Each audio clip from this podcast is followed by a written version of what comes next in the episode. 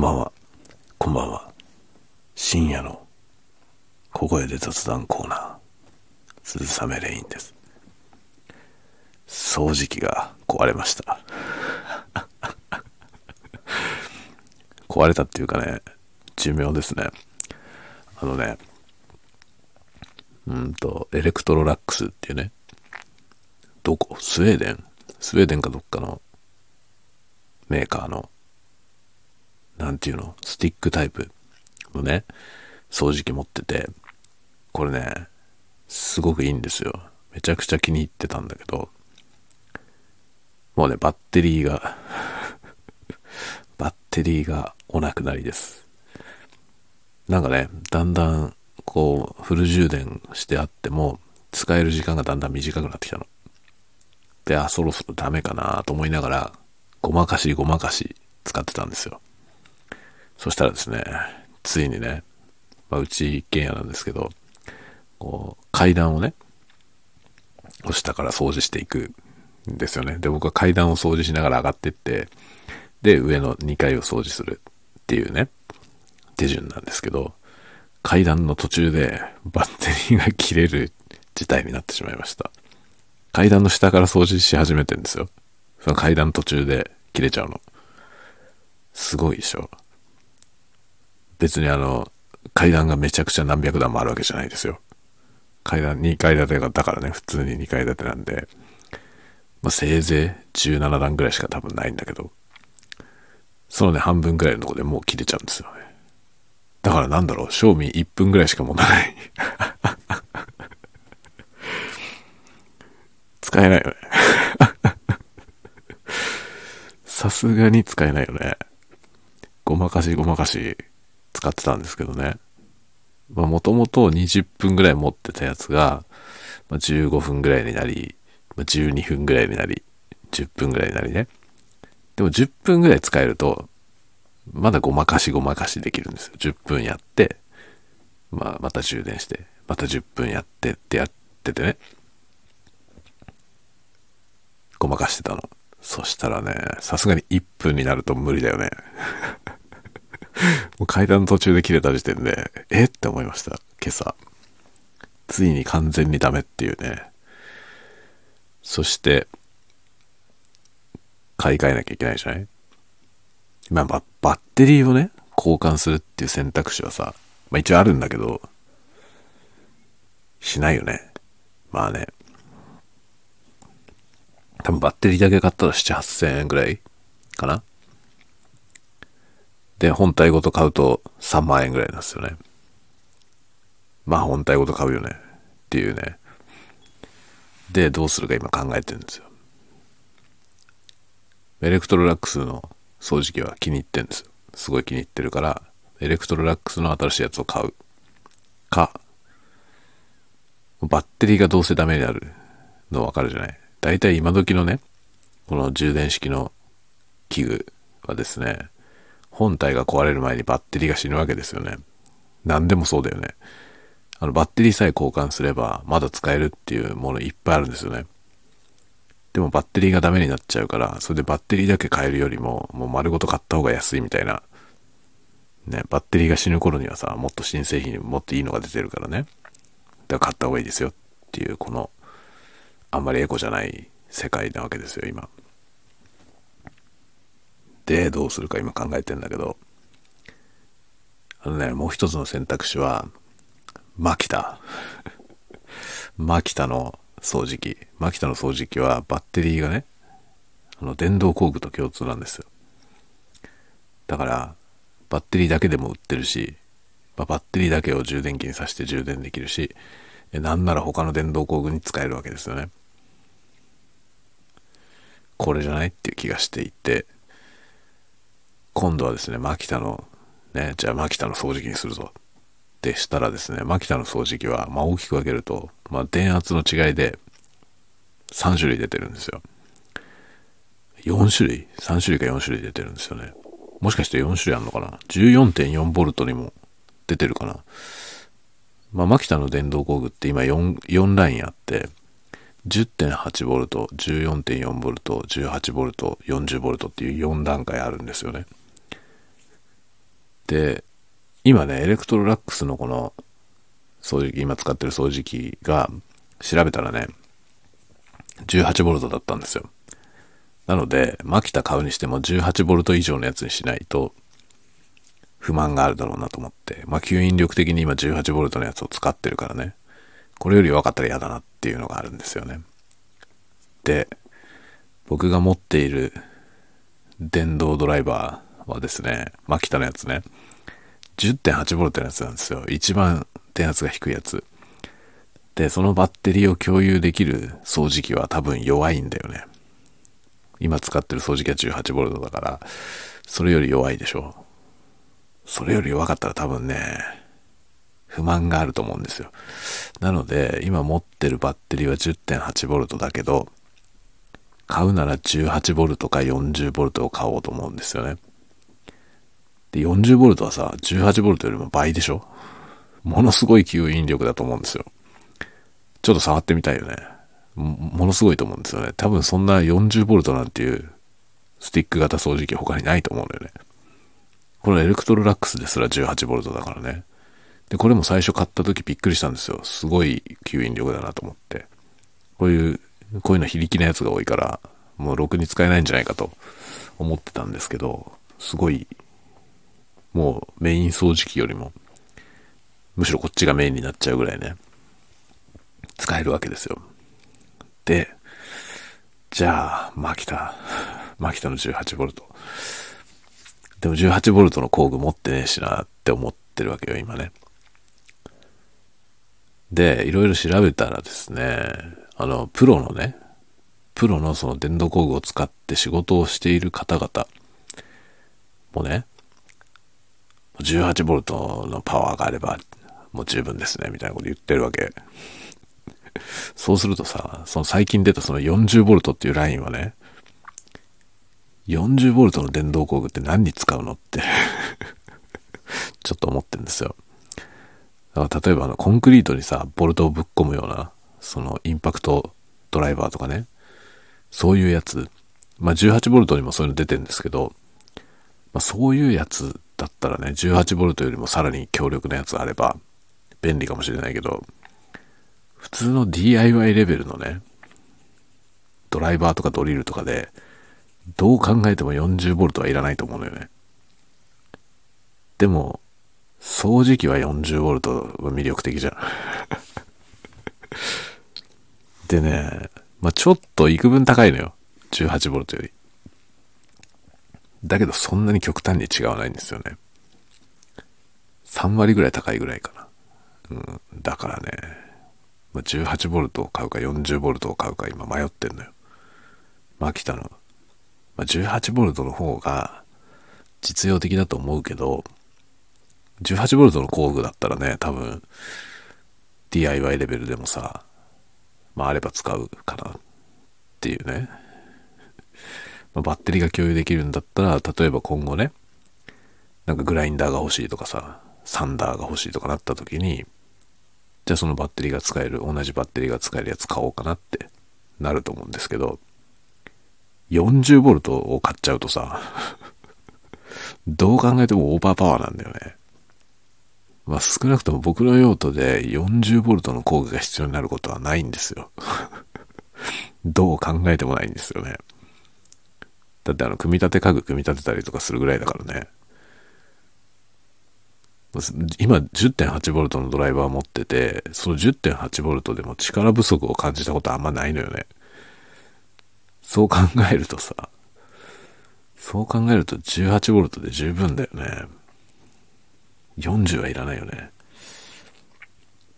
でも掃除機は 40V 魅力だよな。という領域で今悩んでます。どうでもいいよって話だよね。ねえ18ボルトの掃除機を買うか40ボルトの掃除機を買うか酒飲もう これはねブランデー安いブランデー飲むよ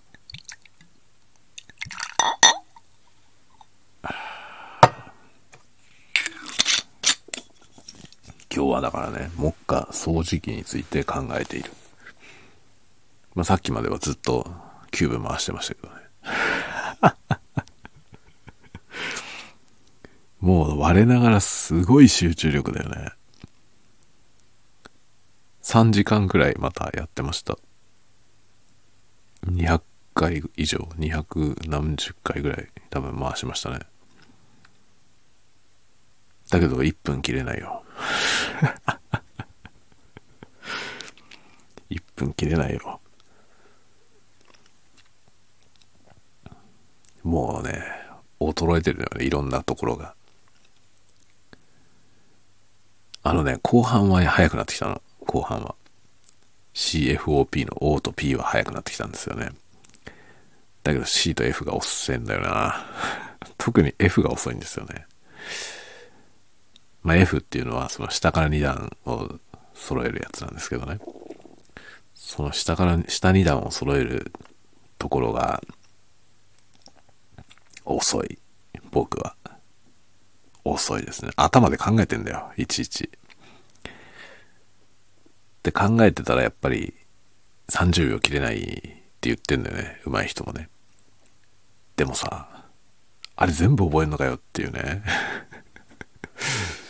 パターン覚えてないとだってできないじゃない。パッと見て瞬時にバーッと動かしてる人たちはさ、あれ覚えてるわけよね。パターンをね。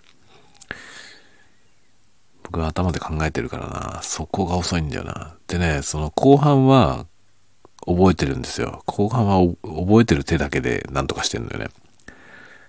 で、3つぐらい覚えてさ、3つ4つ覚えて、その覚えてる手順だけでまあ、全部覚えると何十種類もあるんですけど、もう覚えてる手順を繰り返すとなんとかなるんで、で後半のね、O と P はそれで乗り切ってるんですけど、でもそ、そこまでやっても多分そのね、一番ラストのレイヤーはね、10秒ぐらいでできてるんですよね。10秒から15秒ぐらいで。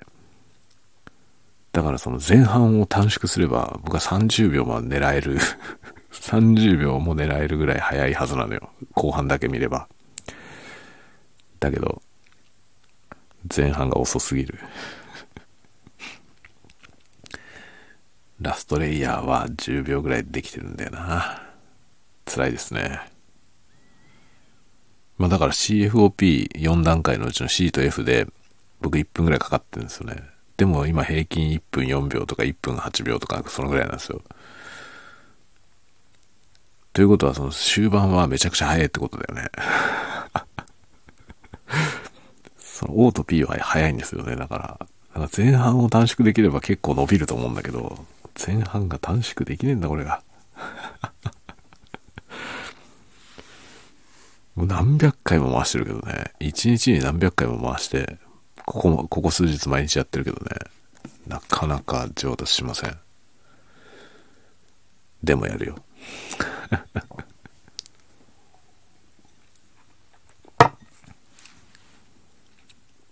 楽しいね。安上がりの趣味ですよね。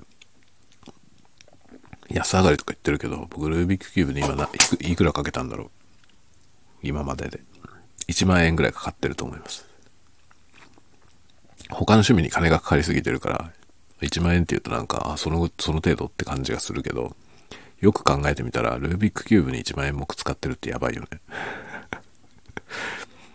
スピードキューブやる人たちからすればさ、1万円なんで別に普通なんですけどね。でもね、この領域を知らない時はさ、ルービックキューブ、まあルービックキューブってでもあの公式のやつ2000円くらいするんだよね。まあでもそのぐらいの値段でしょ2000円ぐらいのキューブっていうイメージがあるけど。まあいろんなのを買ったからね、公式のキューブを買ったのが失敗だったよね。公式のキューブも一応持っていたいなと思って買いましたけどね。もう使わないだろうな、きっと。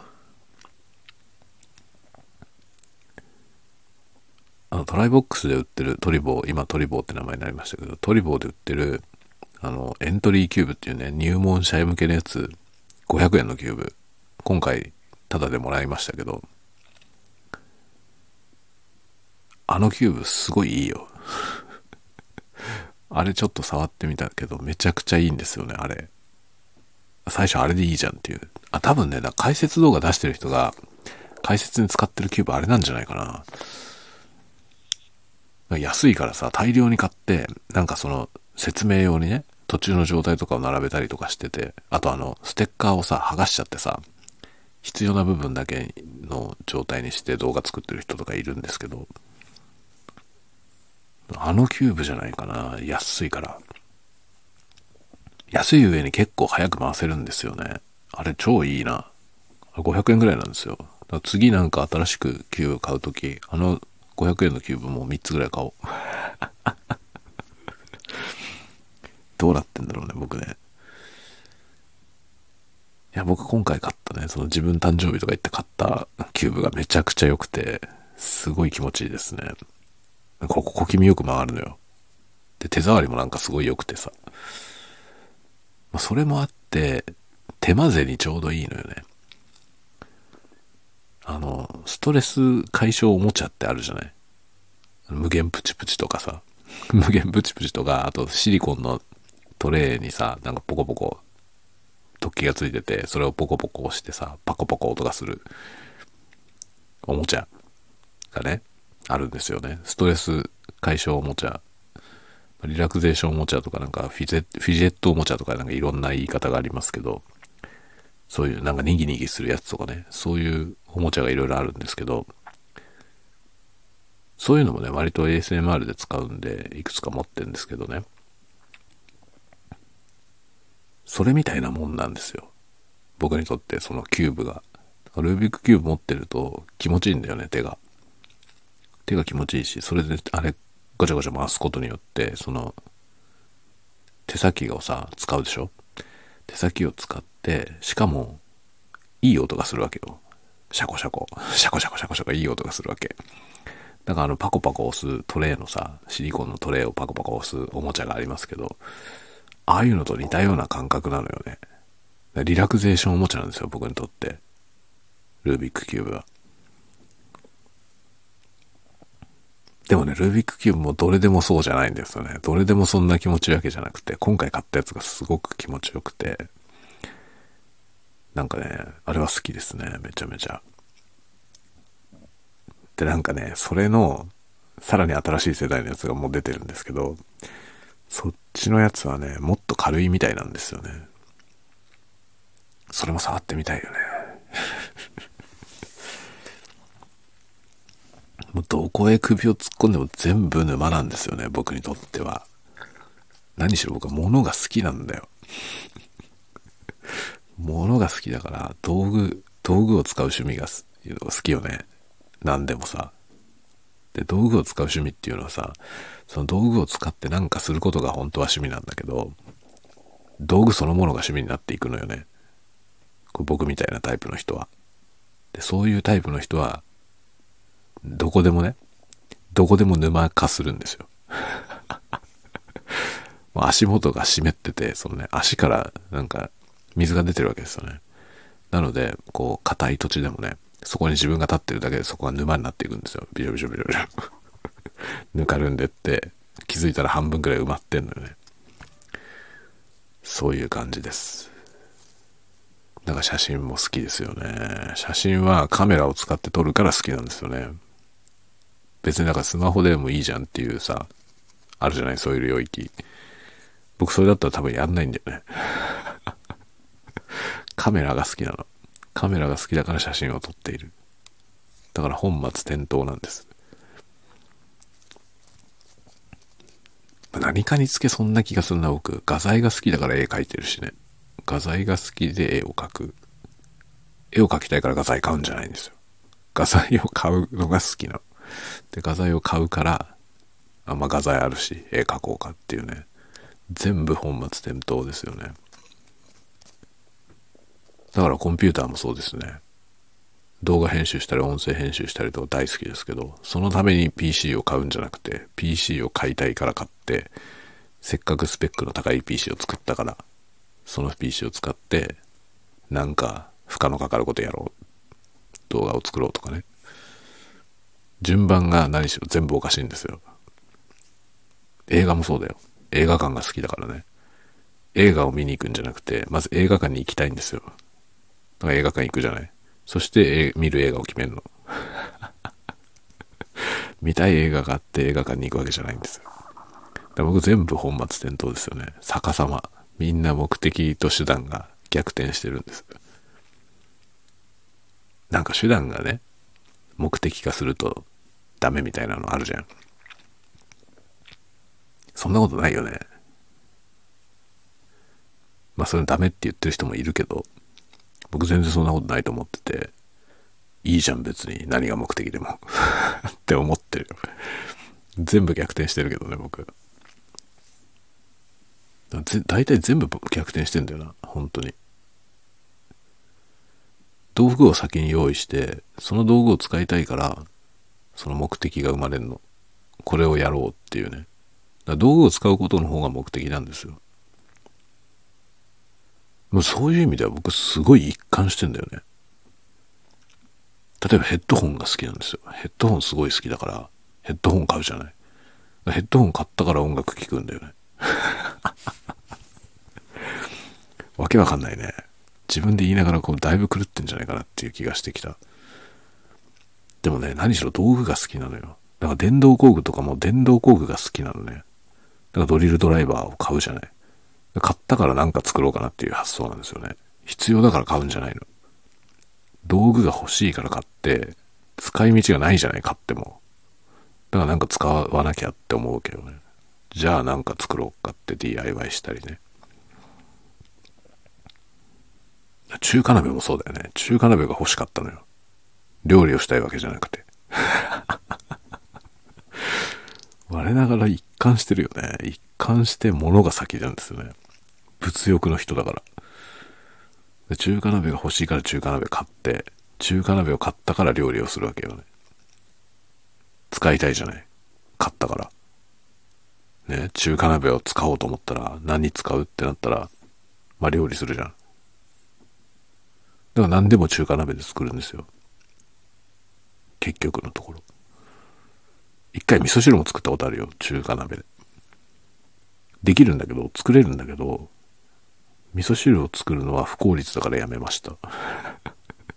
味噌汁作ってる間、中華鍋が使えないというね、その事態があまりにも不便すぎて、味噌汁は普通に鍋で作ろうって思いました。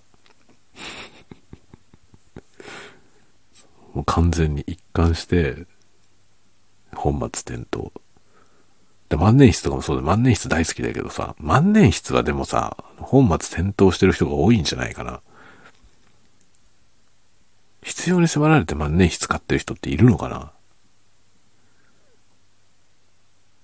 まあ、いるかもしんないけどさ。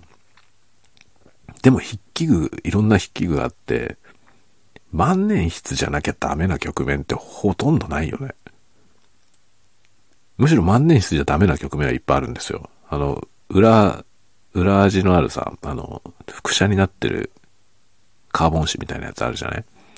ああいうのはボールペンじゃないとダメだし、あとね、万年筆ってインクが水性なんで、あの、消えちゃうんですよね、濡れると。濡れると滲んだり消えたりしちゃうから、だから、そのね、あの、公的な書類みたいなものに使えないんですよね。署名するみたいなものに。そういうのに使う場合は、ボールペンじゃなきゃダメなんですよね。だけど万年筆好きなんですよ。万年筆はだから多分みんな僕みたいな感じだと思うけどね。目的とすり替わってる。万年筆が欲しいから買ってる人が多いんじゃないで、買ったから使おうっていうね。例えばメモ用紙とかどうでもいいようなものを書くときに、万年筆を使おうとかさ、してんじゃないみんな。カメラもそういう人がいそうですよね。結構多そうですよね。まあ、写真ありきでさ、こういう写真を撮りたいからこのカメラを買うっていう人ももちろんいるだろうけど、僕はもう完全にカメラが欲しいのよね。カメラが欲しいからカメラ買って、買ったからなんか撮る。まあでも今持ってるカメラは違います。先に目的があった。あの、子供の運動会、子供の運動会を撮影するために買いました。今持ってるカメラは。今は YouTube を撮るのに使ってます。そしてこれは来年の1月に新しいやつを買います。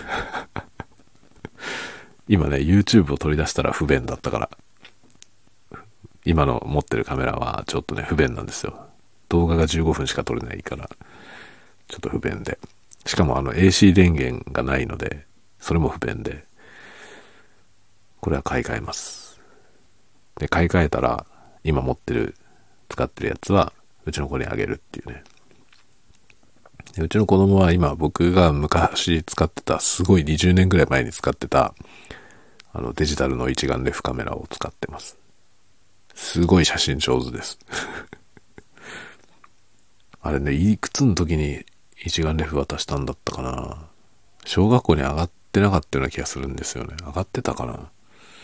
小学校1年の時にはもう持たしてたんですけど、好きなように使ってよいいよって言って、そのね、カメラ使い方で、まあ、オートモードにしといて、もう押す、シャッターを押すだけで大丈夫だからって言って、渡してね。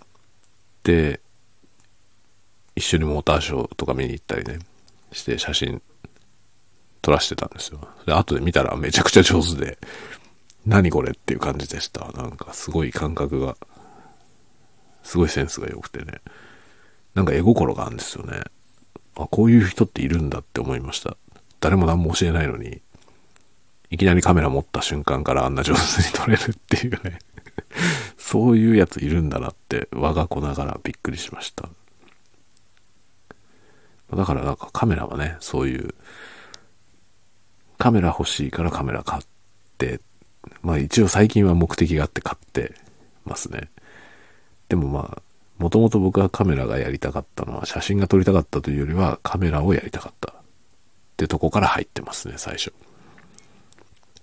まあフィルムのカメラの時代に始めたんですけどね。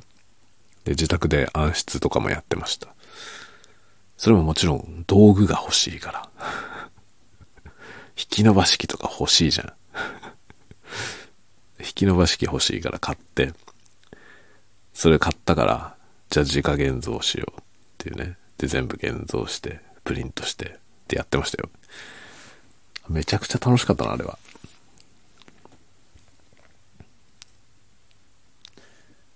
ね物欲から始まる趣味。邪道ですかね。いいんじゃない邪道でも。面白ければ。開き直り。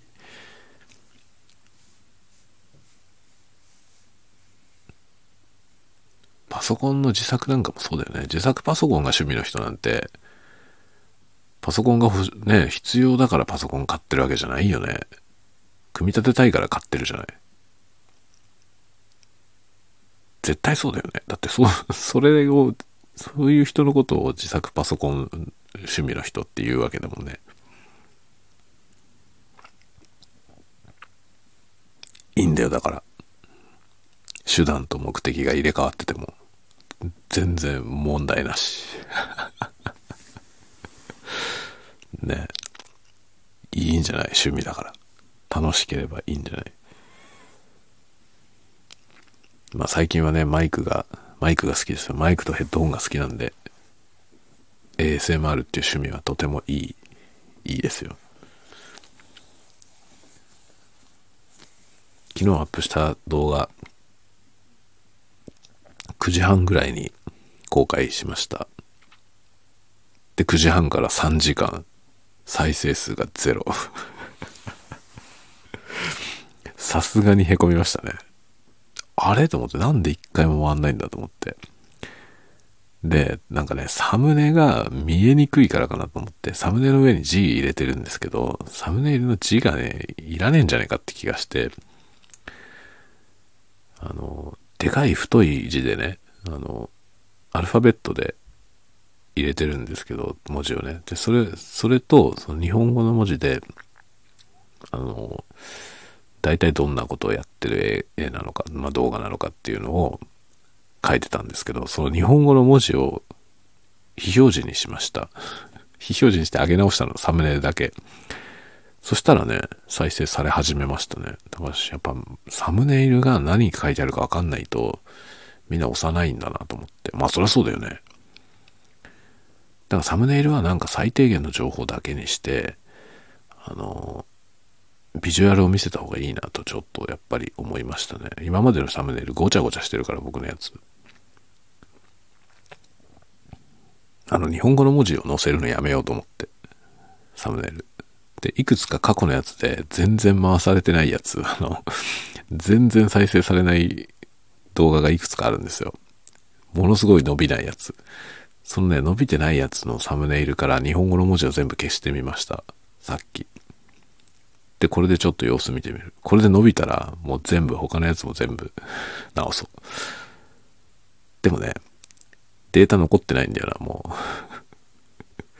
う 2月に公開したやつと1月に公開したやつのデータはもう残ってないので、3月分から以降のやつを直す。直します。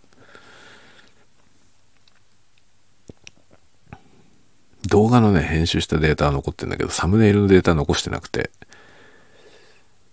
直せません。サムネイルが。動画のデータも、まあ多分もう開き直して再編集することはないんで捨てちゃおうと思ってます。完成したやつについてはね。一応何ヶ月か取っといて、どんどん消していこうと思う。そうしないとね、ストレージ容量がとてもじゃないけど持ちませんね。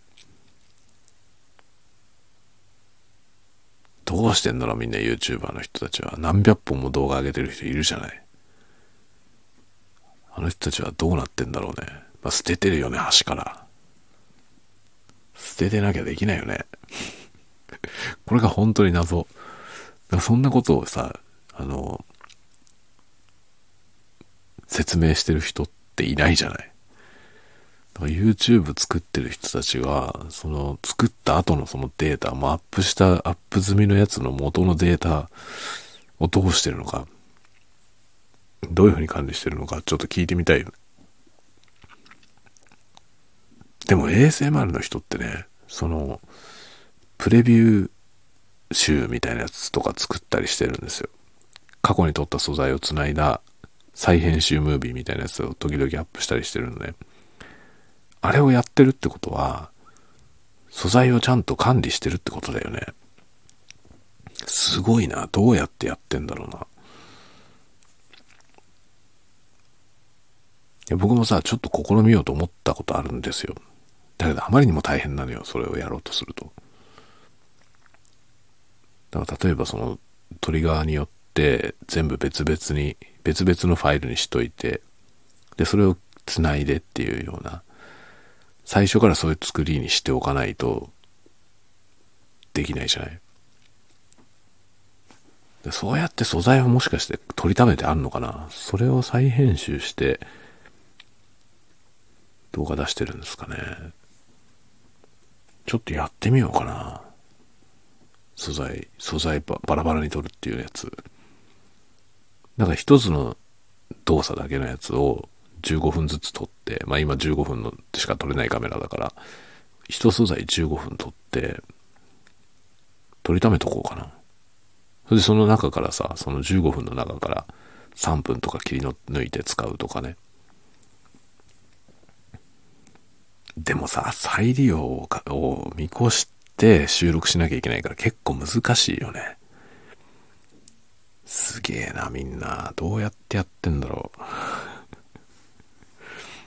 結構さ、その、どんな機材を使ってるかっていうのは紹介してる人いるんですよね。ASMR 作ってる人でも。あの、スタジオツアーみたいなやつをやってくれてたりとかさ、する人はいるんですよ。で、そうすると、そのすごい参考になるのね。あ、どういう風にして撮ってんだなっていうのがわかるから。それ、そういうのはね、結構大いに参考にさせてもらってるんですよ。なんですけど、そのね、データの管理について話してる人はいないんだよね。まあ、僕が知らないだけかもしれないけど、僕が普段追っかけてるような人は、データの管理については別に誰も言及してないんだよな。どうやって管理してんだろう、みんな。ものすごい容量になるし、その再編集して使おうと思ったら、結構ちゃんと管理しないといけないよね。もうそれぞれやっぱメタデータとかつけて、分類して保存してるのかな。でも音声もあるじゃない。どうしてんだろう。どうやって撮ってんのかなあれなのかな動画のね、そのカメラにマイクをつく、つないで同時録音してんのかな僕は別々に撮ってるんですよね。カメラで映像を撮影して、カメラにもマイクがついてるから、カメラのマイクの音も収録されてるわけですよね。で、それとは別に音を取って、で、その、カメラで撮った音は使わないで、その別撮りした音をカメラで撮った映像に合体させて作ってるんですよ。だから、素材が映像の素材と音声の素材がバラバラになっていて、で、音声は音声で編集して、映像は映像で編集して合体させるんですよね。っていうやり方をしてるので、ファイルの管理が超大変なんだよね。だから僕のやつは1本分のムービーの素材を全部1本のフォルダの中に入れて管理して、で、まあそれアップしたらそのフォルダごと圧縮して保管してるんですけど、まあそれも保管もあまりにもキリがないからもうどんどん捨てていこうと思ってるけど、っていう感じだから再利用できるようになってないんですよ。素材が。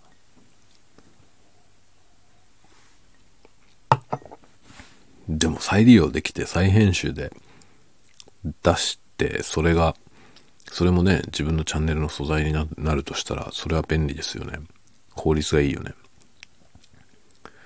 だから再編集してそのただの焼き直しにならないような撮り方をしておく。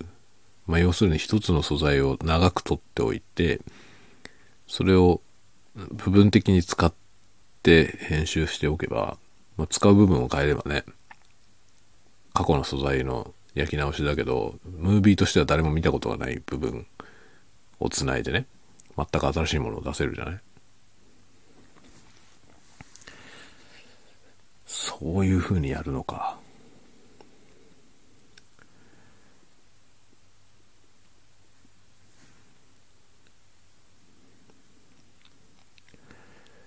ちょっといろいろ考えてみようと思います。なんか今ね、Wi-Fi がね、今 Wi-Fi につないだ iPhone って録音してるんですけど、Wi-Fi には繋がってるんですけど、その Wi-Fi がインターネットに繋がってないって言ってきた。ちょっと待って、何が起きたの？ルーターがなんかおかしくなったかな？めんどくせえな。あまあなんかいろんなことになりつつ、頑張っております。サムネイルも研究しなきゃね。やっぱサムネ、サムネだよな。サムネ勝負だよ。これからの時代。で、これはね、別にあの YouTube にだけに限ったことじゃなくて、あの、Netflix とかのね、コンテンツを作るとしても、そうなんですよね。いや僕はそういうのをさ、作る会社にいるから、あの、まあそういう仕事をしてるんですよね。で、まあネットフリックスとかディズニープラスとかでね、配信する映像を作るっていう時に、やっぱりその、数ある、ああいういろんな作品の中に並んだ時にね、埋もれないビジュアルである必要があるっていう話は出るよね、やっぱりね。サムネの時代なんだよね。サムネが一番大事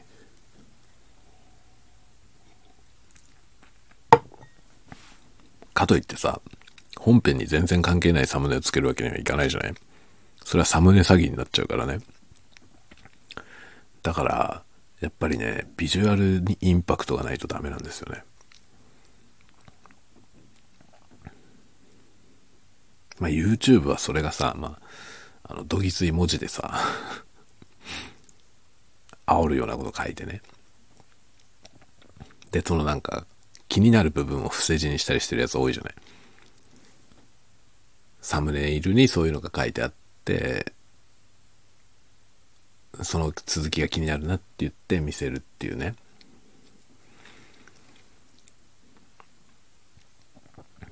ただね、まあ、ASMR ではそういうことややる意味はないしさ。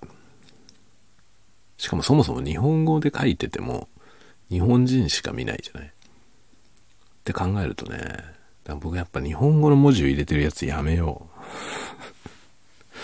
あれをやめよう。それで英語のの分かりやすいタイトルだけポンってつけて、あとはもう description 見てねっていう風にした方がきっといいよな。それでなんかその、いい感じのサムネをつける。写真をね。写真というかその映像の中からいいところを切っ張って切ってきて持ってきて使うっていうね。そういうサムネイルにしてみよう。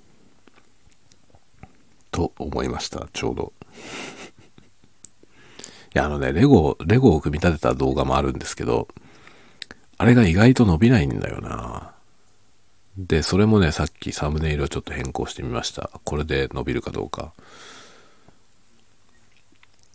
ちょっとね、いろんなことを試しながらやってます。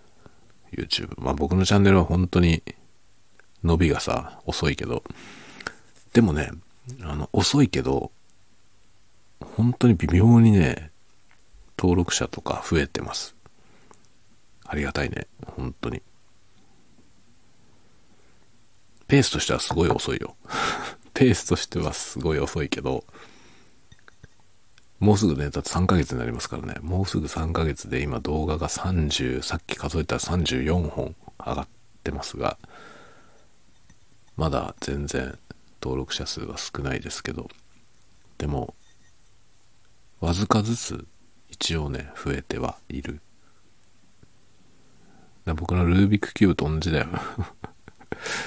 すっごいゆっくり成長していく感じですよ。そのようにして頑張っていきます。地道に。まあ地道なのは慣れてるからね。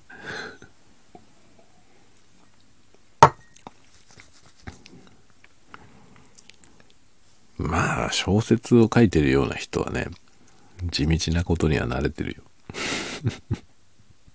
コツコツコツコツ書いてさ。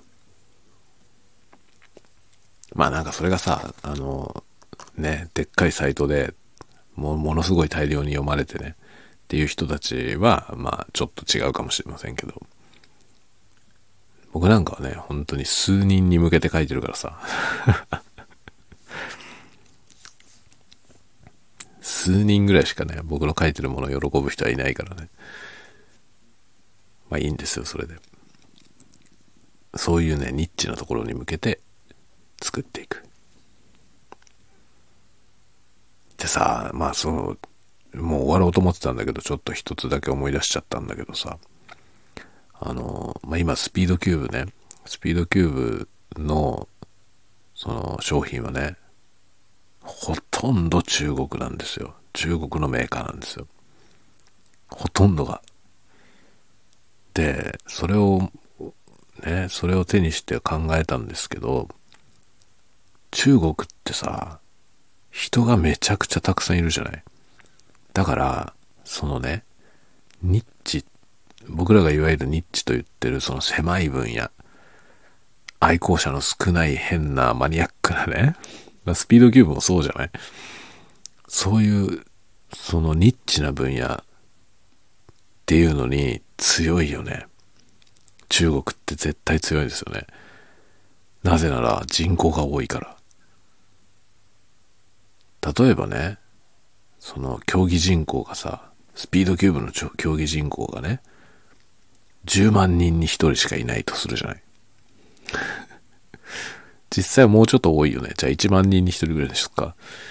1万人に1人ぐらいしかいないとするでしょ。って考えた時に、日本人のそのね、競技人口と中国人の競技人口を比較すると10倍いるわけですよね。率が同じでも。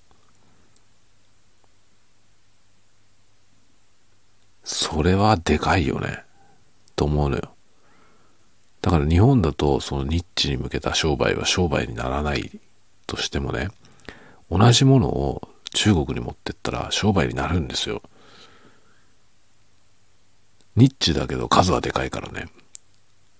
で要するに中国人全体から見た時のそのターゲットの人口はね率で言えば日本と変わんないわけですよね。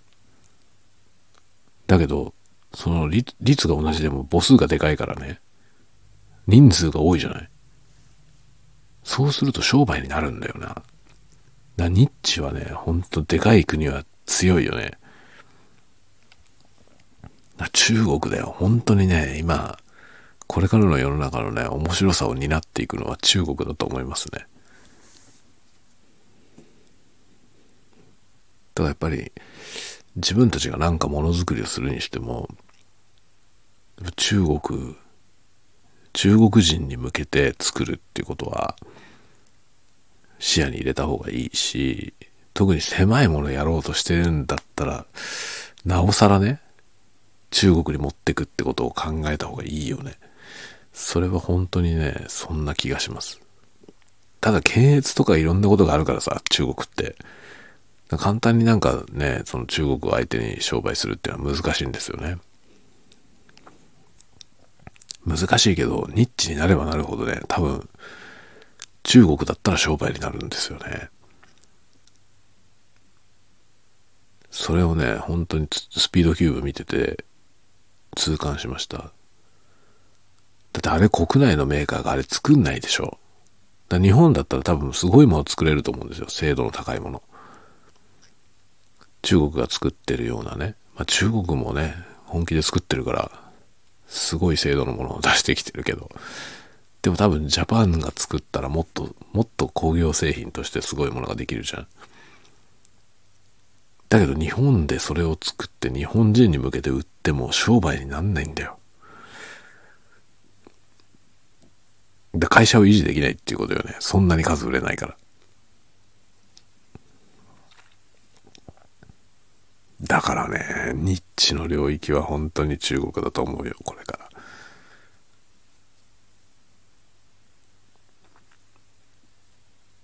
まあ中国と中国製のものが結構ね面白いものがいっぱいあるしこれからは中国なんじゃない？っていう気がする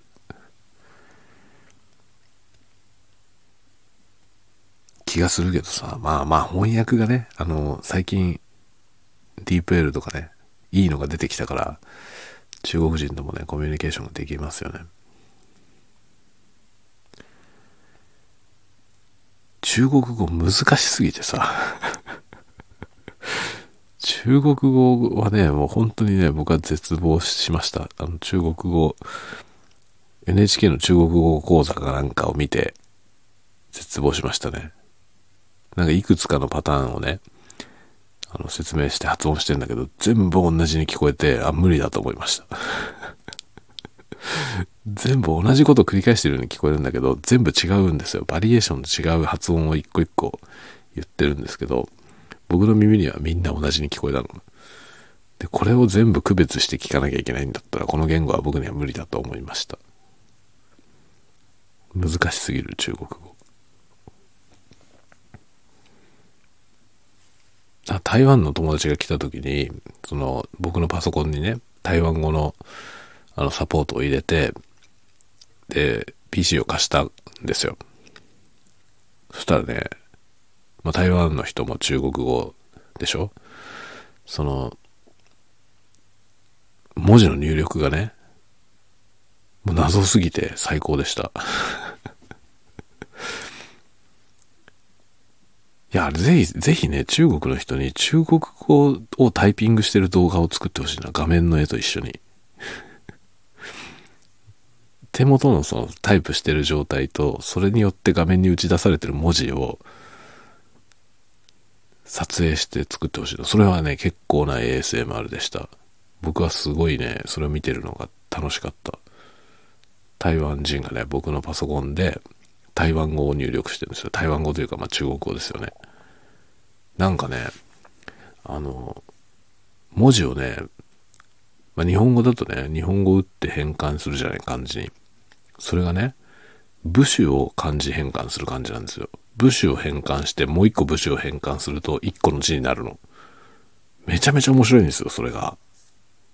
その人は別に普通にね、日頃そういう風に打ってるから普通にタイプしてるんだけど、それを横から見てる僕はめちゃくちゃ気持ちよかったですね。何してるかよくわかんないんですよ。そのタイプしてって、ま、日本語と同じですよね。日本語もさ、ひらがなが入力されて変換して漢字になるじゃん。そういう感じで、そのね、漢字のブッシュとプッシュみたいなやつがこう、並んでくんですよ。で、それが3つ4つ並んだらガッて1個に固まって、1文字になるの。めちゃくちゃ面白かった。中国語、自分でできる気は全くしませんけど、これからはね、翻訳があるから中国人とやり取りができるよね。っていうかね、僕は中国人とやり取りしてプログラム作ったことがあるんだよ。中国人の作ったプログラムを使わせてもらいたくて、でもね、あの、日本のね、日本語環境のところでは動かなかったんですよね。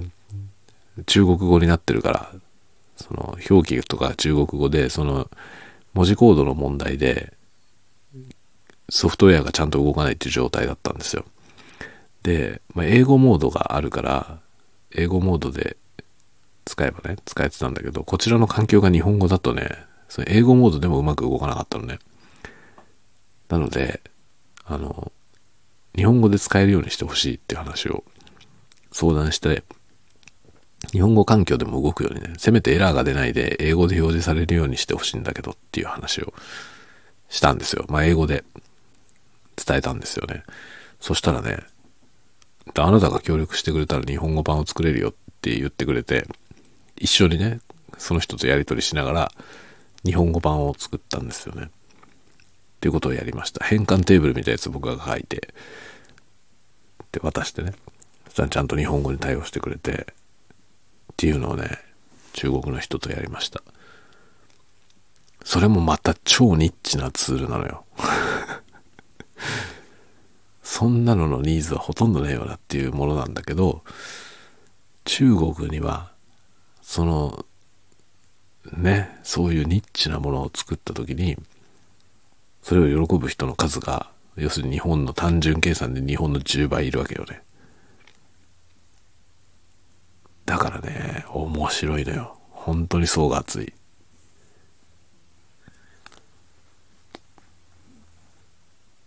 楽しいよね、中国。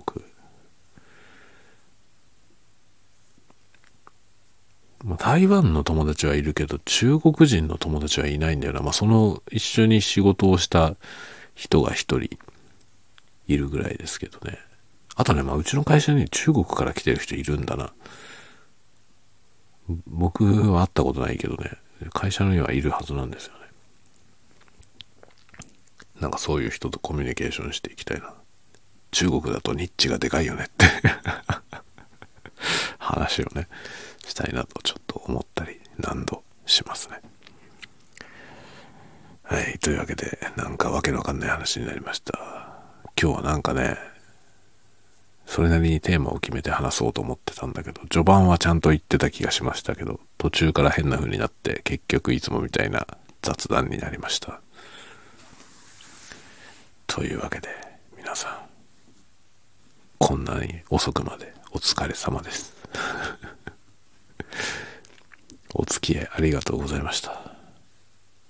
ではでは、皆さんもゆっくり寝てくださいね。おやすみなさい。おやすみなさい。おやすみなさい。